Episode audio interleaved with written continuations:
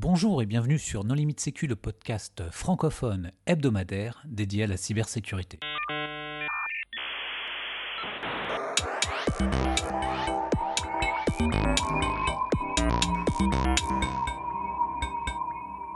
Alors aujourd'hui, nous allons parler de techniques de preuve de majorité avec Olivier Blasi. Bonjour Olivier. Bonjour. Pour discuter avec lui, les contributeurs No Limite Sécu sont Nicolas Ruff. Bonjour. Et Hervé Schauer. Bonjour. Alors Olivier, en préambule, est-ce que tu voudrais bien te présenter? Euh, Oui, bien sûr. Donc, euh, je m'appelle Olivier Blasi, je suis professeur en cybersécurité à l'école polytechnique. Et donc je travaille plus particulièrement en cryptographie. Donc d'un côté sur les preuves de protocole euh, pour protéger la vie privée, et de l'autre côté sur toutes les primitives post-quantiques. Et ça sera probablement un sujet qu'on abordera une autre fois. Alors Olivier, sur le principe, comment est-ce qu'on fait pour prouver sa majorité de façon anonymisée et sécurisée alors, euh, c'est une bonne question. Donc en fait, on s'est posé ce, plancher sur cette question avec la CNIL il y a maintenant deux ans. Et la solution sur laquelle on est arrivé est de reposer sur une primitive cryptographique qu'on appelle les preuves de connaissance à divulgation nulle de connaissance, les preuves zero knowledge, et en combinant ça avec ce qu'on appelle des signatures de groupe. Donc dans notre idée, en fait, on va avoir euh, trois participants à une communication. On va avoir le site auquel on essaye d'accéder, euh, l'utilisateur et un site tiers de confiance qui en fait euh, nous connaît déjà un petit peu. Et ce qui va se passer, quand un utilisateur va vouloir aller sur un site, il va recevoir un challenge de la part de ce site. Challenge qu'il va ensuite transmettre au site en qui il a confiance. Et ce site, en fait, va répondre, s'engager sur euh, la personne à qui je suis en train de parler à plus de 13 ans, 15 ans ou 18 ans. Et euh, pour ça, il va signer le challenge grâce à une clé qu'il aura reçue de la part de l'État. L'utilisateur reçoit cette signature, va la modifier un petit peu pour qu'elle ne soit pas traçable, et ensuite va transférer cette signature au site initial qui va recevoir une signature sur le challenge d'une autorité agréée et donc va avoir confiance euh, dans le fait que l'utilisateur est majeur. Et dans ce protocole, ce qui est important, c'est que le site qui certifie l'âge, en fait, ne sait pas pour qui il le certifie, donc n'apprend pas ce que l'utilisateur veut faire. Et le site euh, auquel l'utilisateur essaie d'accéder, c'est qu'il parle à quelqu'un de 18 ans, mais sans savoir l'identité de la personne. Alors, ça a l'air bien comme ça, mais il y a plein d'intermédiaires de confiance là-dedans. Par exemple, comment tu gères euh, la, clé maîtresse de signature? Est-ce que tu vas en avoir une par intermédiaire? Est-ce que, euh, est que ces clés vont être euh, révoquées, enfin, comment dire, renouvelées périodiquement, etc. Enfin, comment ça marche dans les détails d'implémentation? Alors, dans les détails d'implémentation, en fait, on peut imaginer qu'une autorité étatique, donc par exemple l'ARCOM, va certifier des autorités. Et donc, en fait, pour chacune de ces autorités, elle va lui déléguer une sous-clé de signature. C'est là où l'architecture qu'on appelle de signature de groupe arrive. C'est-à-dire on a une autorité maître qui va créer un groupe, et à chaque fois qu'une personne rentre dans ce groupe, elle va recevoir une clé qui lui est propre, qui lui est spécifique, qui va permettre de signer anonymement au nom du groupe, mais euh, de façon différente d'une autre personne du groupe. Ce qui veut dire que soit à la fin d'une période d'un an, soit euh, si la personne se comporte mal, on peut révoquer une seule autorité de vérification sans avoir à révoquer toutes les autres. Et donc, du coup, il y a une entité centrale qui procède à l'enrôlement et qui, en fait, connaît ta date de naissance, puisque l'entité, elle va pas. Est-ce que tu vas devoir aller la voir le jour de tes 13 ans, le jour de tes 15 ans, etc. Non. Alors, en fait, dans notre idée, on voulait se reposer sur des entités existantes qui nous connaissaient déjà avant et donc qui, euh, dans leur fonctionnement normal, vérifient notre identité et nos informations, donc comme notre date de naissance. Et donc on pourrait très bien imaginer une banque, lorsqu'on ouvre un compte, on lui donne déjà nos papiers d'identité pour prouver qui on est et qu'on est bien apte à ouvrir un compte. Et donc en fait, cette banque-là saurait déjà que l'on est majeur, par exemple, et on n'aurait pas besoin de lui reprouver une autre fois pour accéder à un service. Alors tu dis dans notre idée, c'est parce que euh, vous avez créé un projet. Alors on a créé un projet avec la CNIL et ensuite avec, euh, auquel s'est rajouté le PRN, donc le pôle d'expertise en régulation du numérique. Et donc on a créé un prototype, une preuve de concept, donc elle est disponible sur un GitHub pour les personnes qui voudraient jouer avec, qui euh, en fait déploie de bout en bout euh, cette chaîne de vérification. Donc on va, on a créé, il y a trois Docker à exécuter, un qui simule le site web, un qui simule l'utilisateur et un qui simule une autorité de confiance, une autorité de certification. Et donc on peut jouer et voir à quoi ressembleraient les échanges euh, dans un, si on déploie notre solution. Moi, ça m'intéresse de regarder, en particulier au niveau des technologies que vous avez utilisées. Est-ce que, je sais pas, vous faites du Rust, par exemple? Alors, on voulait le faire en Rust, mais euh, pour euh, diverses raisons, on s'est plutôt rabattu sur du C++ avec un peu de Python pour que ça soit plus agréable à déployer. Mais une piste, si on voulait s'amuser à aller un petit peu plus loin serait de le recoder en Rust pour être un peu plus résilient, et en particulier côté euh, serveur dans la gestion des clés. Mais est-ce que c'est possible ça? C'est-à-dire est-ce qu'il y a une implémentation de référence? Est-ce que vous êtes une RFC ou est-ce que vous, vous avez suivi ou créé votre propre standard ou est-ce que en fait l'implémentation existante est le standard? Alors, l'implémentation existante est le standard, en quelque sorte. Après, on a essayé quand même de faire une espèce de charte ou de guideline sur euh, comment est-ce qu'on voudrait l'implémenter et quelle serait euh, comment est-ce qu'on pourrait créer une API pour que d'autres personnes réimplémentent leur solution compatible avec la nôtre. Mais ce que je trouve bizarre, c'est que là, vous vous êtes posé le problème, vous avez trouvé une solution technologique qui répond euh, à l'objectif que les gens puissent prouver qu'ils sont majeurs sans dévoiler leur identité. Mais ce que je comprends pas, c'est il n'y avait pas déjà un RFC, une norme, un protocole normalisé pour faire ça avant vous? Parce que c'est quand même un problème ultra classique, j'ai l'impression qu'il se pose partout dans le monde. Alors c'est un problème ultra classique, mais à aucun endroit ils ne sont arrivés avec une bonne solution. Parce qu'en fait, comme il faut concilier énormément d'acteurs, il, faut réussir, il faudrait réussir à les mettre autour de la table. Et aucune RFC n'a vraiment été mise en place dans ce sens. Ou en tout cas, avec l'idée de protection de l'anonymat, il n'y en a pas. D'accord, donc en fait ce double pseudonymat, c'est une innovation euh, de, de ce projet. Alors, euh, c'est des techniques qui, qui, existaient déjà dans d'autres protocoles crypto, mais qui n'avaient jamais été appliquées dans ce but-là. Et donc là, le but du projet, c'était vraiment de dire, bah, regardez, c'est possible. Et euh, au lieu d'avoir des solutions qui se concentrent sur l'objectif en mettant de côté euh, la protection des utilisateurs, on a voulu montrer que protéger les utilisateurs et vérifier l'âge était possible simultanément. Mais vous allez le, essayer de normaliser ça, que ça puisse être utilisé dans, partout dans le monde ou... Alors, Idéalement, oui, parce qu'en fait, euh, d'un point de vue numérique, ça fait pas forcément beaucoup de sens de pas chercher à faire un commun. Donc, on s'est retrouvé à le présenter à diverses instances européennes pour euh, déjà essayer de le normaliser au niveau de l'Europe. Donc, en particulier, j'ai discuté beaucoup avec l'ERGA, qui est euh, la collection des ARCOM européennes, en quelque sorte. Parce que cette problématique de vérification d'âge se pose ben, dans tous les pays européens et ça a donné des grandes lignes sur qu'est-ce que l'on peut espérer pour une solution et quelles sont les attentes qu'il faut avoir dans cette solution. Donc euh, ce n'est pas dit que notre projet précisément soit normalisé, mais euh, les grands principes du projet devraient servir de guideline à une, espèce de normalisation au niveau européen. Est-ce qu'il y a des problèmes de performance? Parce qu'on imagine que si c'est franco-français, euh, il n'y aura pas 15 milliards de vérificateurs d'identité. Mais si tu commences à dire que chaque entité qui vérifie l'identité des gens dans chaque pays européen et potentiellement participe potentiellement à la signature de groupe, est-ce que ça va passer à l'échelle Tu vois, si tu as 5000 personnes qui peuvent signer, par exemple? Oui, alors en fait, euh, à ce niveau-là, on bénéficie vraiment d'une structure d'arbre. Donc, on pourrait très bien imaginer qu'il y a une autorité au niveau européen qui va déléguer à des sous-autorités au niveau de chaque pays qui vont ensuite sélectionner les vérificateurs euh, locaux et ensuite vérifier une signature de groupe à deux étages. Enfin, on appartient à un groupe qui est dans un groupe certifié, par exemple. C'est quelque chose qui est très faisable, exactement comme vérifier une chaîne de certificats.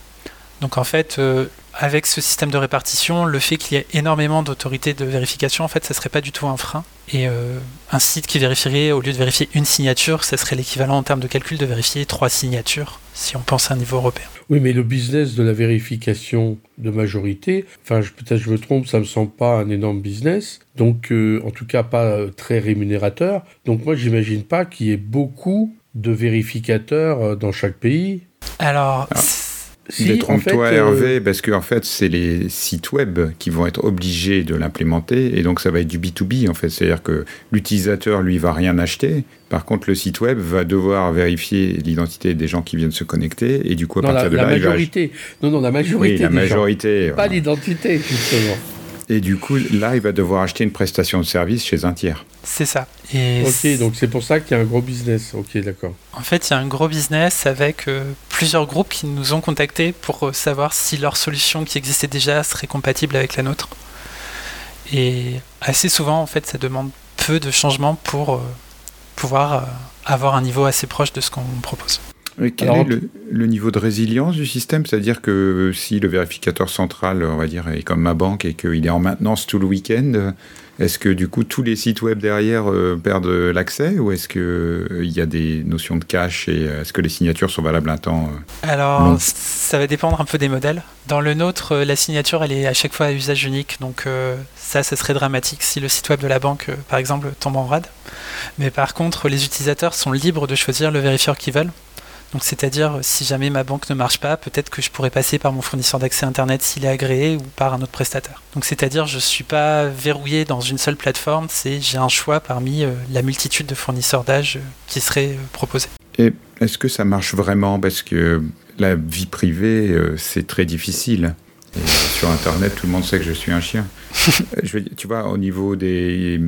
Je sais pas, est-ce que l'adresse IP de l'utilisateur ou est-ce que les régies publicitaires qui vont faire du tracking multisite et autres, elles, elles, continuent à avoir accès à l'information de l'utilisateur en vrai Voilà, donc ça, ça fait partie des gros points d'attention qu'on a mis en avant. C'est-à-dire, euh, ce qu'on nous recommande, c'est que sur toutes les pages de vérification d'âge, il n'y ait pas de régie publicitaire du tout pour euh, ben, limiter un peu le tracking. Et effectivement, dans tous les cas, l'utilisateur fait fuiter son adresse IP simplement en consultant son site, le site web pour adultes et le site web de sa banque. Et à ce niveau-là, euh, il y a de la linkability qui peut apparaître et donc euh, on peut faire fuiter de l'information.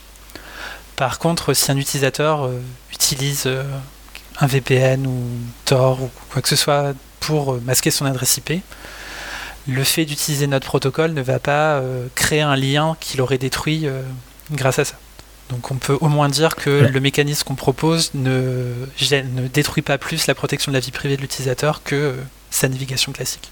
S'il utilise un VPN, on ne lui demande pas son identité. Alors, ça, a priori, s'il est malin, il va utiliser un VPN qui le fait sortir de France ou d'Europe et donc il va contourner complètement le problème. Ça, c'est de toute façon la limitation même de vouloir mettre une loi française ou européenne pour les sites web, c'est si le site web ne sait pas qu'il est en train de parler à un internaute français, dans tous les cas, il n'appliquera pas cette loi-là. Et ça marche dans un contexte 100% mobile? Parce que moi, je vois les enfants aujourd'hui, ils savent pas ce que c'est qu'un ordinateur, ils font tout sur téléphone euh, et ils utilisent que des applis euh, intégrées au téléphone. Euh, est-ce que ça va facilement pouvoir se déployer sur mobile, sur iOS par exemple? Alors, nous, ce qu'on propose, ça pourrait très bien être une extension d'un navigateur mobile. Donc, en fait, euh, ça marcherait bien dans ce contexte-là. Euh, il existe euh, des approches concurrentes qui sont en cours d'expérimentation, qui sont vraiment des apps dédiées sur téléphone, qui essentiellement vont donner des codes challenge réponse à envoyer au site web. Et donc, ça marcherait aussi pour de la consultation mobile ma question sur Rust était quand même pas complètement anodine, euh, parce que la cryptographie, euh, on sait que c'est difficile à implémenter, surtout euh, quand c'est compliqué. Par exemple, je pense à SN1, X509 et tout ça. quels sont les formats d'encodage? Est-ce que vous avez essayé de, faire du code un peu défendable, ou est-ce que vous utilisez du XML, du protobuf et autres dans tous les sens? Alors, ce qu'on a fait, nous, c'était vraiment un prototype. C'était juste pour pouvoir dire ça fonctionne et regardez, il y a une preuve de concept. Après, effectivement, si on voulait euh, atteindre un niveau raisonnable en termes de sécurité dans la gestion des clés, en fait, il faudrait revoir le code côté serveur, donc côté vérifieur. Et là, il faudrait le passer en Rust, histoire que ça soit un petit peu plus robuste. Mais même au-delà de ça, la conception même du protocole, tu vois, si jamais la taille de ton message va être à trois endroits différents dans ton paquet, parce que tu as un en-tête qui indique la taille globale, un autre qui indique la taille de, la donnée, etc., tu vas potentiellement créer plus de, moyens pour le développeur de se tirer une balle dans le pied que si tu as un, encodage qui est vraiment extrêmement simple et univoque. Euh, oui, alors ça pareil, ça serait perfectible dans l'implémentation finale. Euh, mais dans la version actuelle du protocole, en fait, le premier truc qui est envoyé, c'est un challenge qui est un hash, donc c'est juste 256 euh, bits et c'est tout. Et la réponse ensuite, c'est une signature et dans tous les cas, il faut qu'elle soit vérifiable à la fin, donc il faut que le protocole, euh, le développeur respecte le format du protocole. Tu parlais d'expérimentation, mais euh, quelles sont les approches utilisées par les gens parce que j'imagine que ça a foisonné à partir du moment où ça va devenir imposé par la réglementation le premier mot qui vient en tête, c'est utiliser des blockchains, hein, même si c'est tellement tendance. Maintenant, tout le monde est passé sur l'IA. Mais quel rapport avec la choucroute? bah, c'est ça. quelles, sont les, solutions technologiques concurrentes qui ont été proposées? Est-ce que finalement la signature de groupe euh, c'est la seule, la, meilleure solution technique et donc c'est la seule qui est viable? Ou est-ce qu'il y a des alternatives que tu as explorées et que tu as abandonnées pour des raisons de performance ou de problèmes euh, théoriques euh? Donc en fait, la signature de groupe, nous on est parti dessus parce qu'on avait, on n'était pas, on ne cherchait pas à faire de l'argent dessus. Donc on n'est pas en train de promouvoir notre solution. Donc en fait, on voulait une solution un peu œcuménique qui allait autoriser plusieurs prestataires d'identité à participer euh, à cette vérification. Euh, la plupart des approches concurrentes, en fait, on remarque qu'il y a beaucoup d'entreprises, de sociétés qui sont en train de vendre leurs produits, donc ils ne cherchent pas à avoir une approche qui est compatible avec d'autres personnes. Et après, il y a plusieurs versions. Il y a évidemment des versions à base d'intelligence artificielle parce que c'est à la mode en ce moment. Et donc là, on retrouve euh, des choses qui vont de j'analyse le visage d'une personne pour estimer son âge, ce qui est très compliqué parce que d'un point de vue légal, euh, si on interdit les sites au moins de 18 ans, il va falloir réussir à distinguer quelqu'un qui dont c'est le 18e anniversaire et quelqu'un qui a 17 ans et 300 jours, ce qui n'est juste pas faisable. Et on risque de retomber aussi sur tous les biais d'analyse euh, qui touchent les femmes, qui touchent les personnes de couleur. Et donc là, d'un point de vue technologique, c'est très compliqué comme sujet. Ensuite, on a des approches qui utilisent un peu de l'intelligence artificielle, mais cette fois couplées à un document d'identité dur, donc euh, une carte d'identité ou un passeport. Et donc là, on va faire un rapprochement de visage entre la personne qui est devant son écran et la pièce d'identité. Donc ça, c'est déjà un peu plus facile à faire d'un point de vue technologique, mais ça veut dire aussi qu'il faut, euh, d'une façon ou d'une autre, traiter le document d'identité pour vérifier qu'il est conforme, valide et qu'il donne le bon âge. Mais ça, c'est l'approche euh, PVID, euh, prestataire de vérification d'identité à distance, sur lequel on a fait un épisode, euh, l'épisode 326. c'est ça. Excuse-moi, je t'ai coupé. Il y avait d'autres approches encore? Et Oui, enfin, après, donc ça, c'est des... La vérification de visage, c'est quelque chose qui peut être fait à chaque interaction. Et donc, ça va être quelque chose, une, approche. Et une autre approche, c'était un peu ben, la question de tout à l'heure de est-ce qu'on va pouvoir réutiliser le token si la banque tombe en rade et donc là, il y a aussi des approches qui vont stocker sur la machine un token ou un certificat qui va dire cette personne a le bon âge et euh, ensuite espérer que ce token ne puisse pas être utilisé plus d'un certain nombre de fois pour euh, que la personne, de temps en temps, prouve qu'elle est bien elle et qu'elle est bien majeure. Ah, ce qui serait bien, c'est que les enfants puissent utiliser le token. Voilà, donc c'est-à-dire à chaque fois qu'on stocke un token sur un téléphone, il faut s'assurer qu'il ne soit pas clonable ou transférable, ce qui n'est pas forcément euh, gagné si euh, c'est pas pensé dès le départ. Il ne faut pas prêter le téléphone au gamin. Il ne faut pas prêter le téléphone au gamin non plus. Mais on pourrait très bien imaginer que aussi que des personnes mal intentionnées euh, qui viennent de devenir adultes récupèrent le token, le clone et le diffusent sur un canal Telegram, Discord, WhatsApp ou quoi que ce soit euh, pour euh, fournir ce service en quelque sorte euh, à des camarades de classe ou. Alors ton approche, elle, elle permet pas ça. Alors l'avantage de notre approche, ce qui peut aussi être vu comme un défaut, c'est qu'à chaque fois qu'on accède à un site web, il faut faire une demande. Et donc le token est à usage unique, et donc on ne peut pas le diffuser largement. Quand tu dis une demande, c'est pas un enrôlement, c'est. Non, c'est juste une interaction de. Une vérification. oui, c'est automatique, c'est en ligne. C'est. Oui. Oui, mais du coup, il y a bien quelque chose qui, que tu connais. Enfin, c'est quoi? C'est un mot de passe?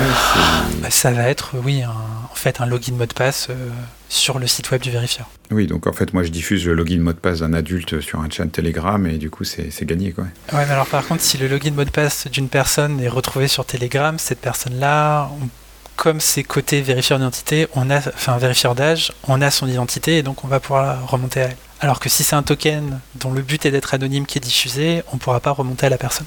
Mais est-ce que côté serveur, tu peux facilement identifier le, vol de login mot de passe? Est-ce que si par exemple un utilisateur se met à faire 1000 euh, requêtes par minute, est-ce que euh, c'est quelque chose qui est identifiable quelque part dans la chaîne ou est-ce que c'est vraiment anonyme de bout en bout? Auquel cas, tu sais juste que tu as des requêtes et tu sais pas d'où elles viennent et... Alors, c'est identifiable côté serveur parce que justement, le serveur, il sait à qui il parle, il sait juste pas dans quel but.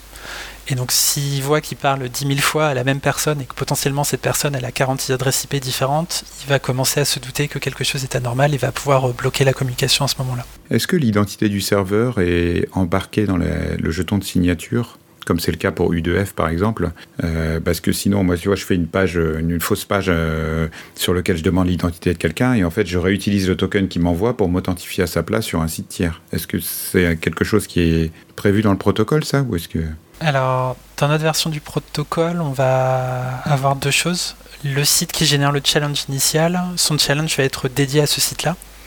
Et donc le token qui va être généré va être une signature sur le challenge, donc va pas être réutilisable sur un autre site. Donc euh, on va se prémunir contre ce genre d'attaque. Et ensuite, l'identité du vérifieur d'âge, elle, n'est pas embarquée directement dans le token, comme c'est une signature de groupe qui masque quel vérifieur a fourni le service. Par contre, euh, vis-à-vis des sites fournisseurs de, contenu, en fait, euh, savoir que on vient de la banque A ou de la banque B, ça les intéresse pas plus que ça. La seule chose qu'ils veulent savoir, c'est qu'on vient d'un organisme agréé. Quand tu dis ça les intéresse pas, ça tu ils peuvent pas le savoir ou ils ont aucun intérêt à enregistrer cette information Alors, nous, on a fait en sorte qu'ils ne puissent pas le savoir. En particulier, ben, si on pense à des banques, on n'a pas forcément envie qu'une. Enfin, certaines banques ne pourraient ne pas avoir envie qu'un site euh, de fournisseurs pour adultes dise 20% de nos clients viennent de telle banque. Euh. Et donc. Euh, voilà. Et en fait, on l'a aussi fait d'un point de vue protection des utilisateurs pour éviter qu'on fasse des recoupements entre des clients de tel petit fournisseur d'accès. on consultait ces trois sites et c'est très probablement les mêmes parce que c'est pendant le même créneau horaire. Pour revenir sur un sujet un tout petit peu plus technique, euh, est-ce que vous êtes euh, future-proof? Est-ce que vous avez de la perfect forward secrecy? C'est-à-dire qu'à un moment, si une clé leak ou si un algorithme est cassé, quelqu'un qui observe le réseau euh, peut retrouver qui a fait quoi ou...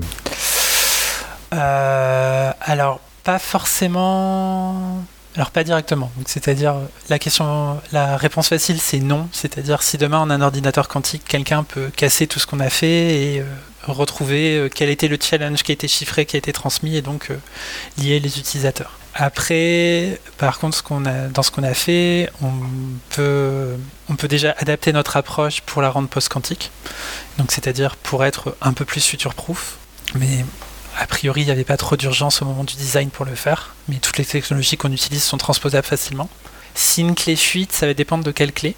C'est-à-dire, euh, il y a les clés de chiffrement, mais en fait celles-là, façon un peu paradoxale, personne n'a besoin de déchiffrer, donc euh, on peut, au moment de la génération, faire en sorte que la clé de déchiffrement ne soit connue de personne.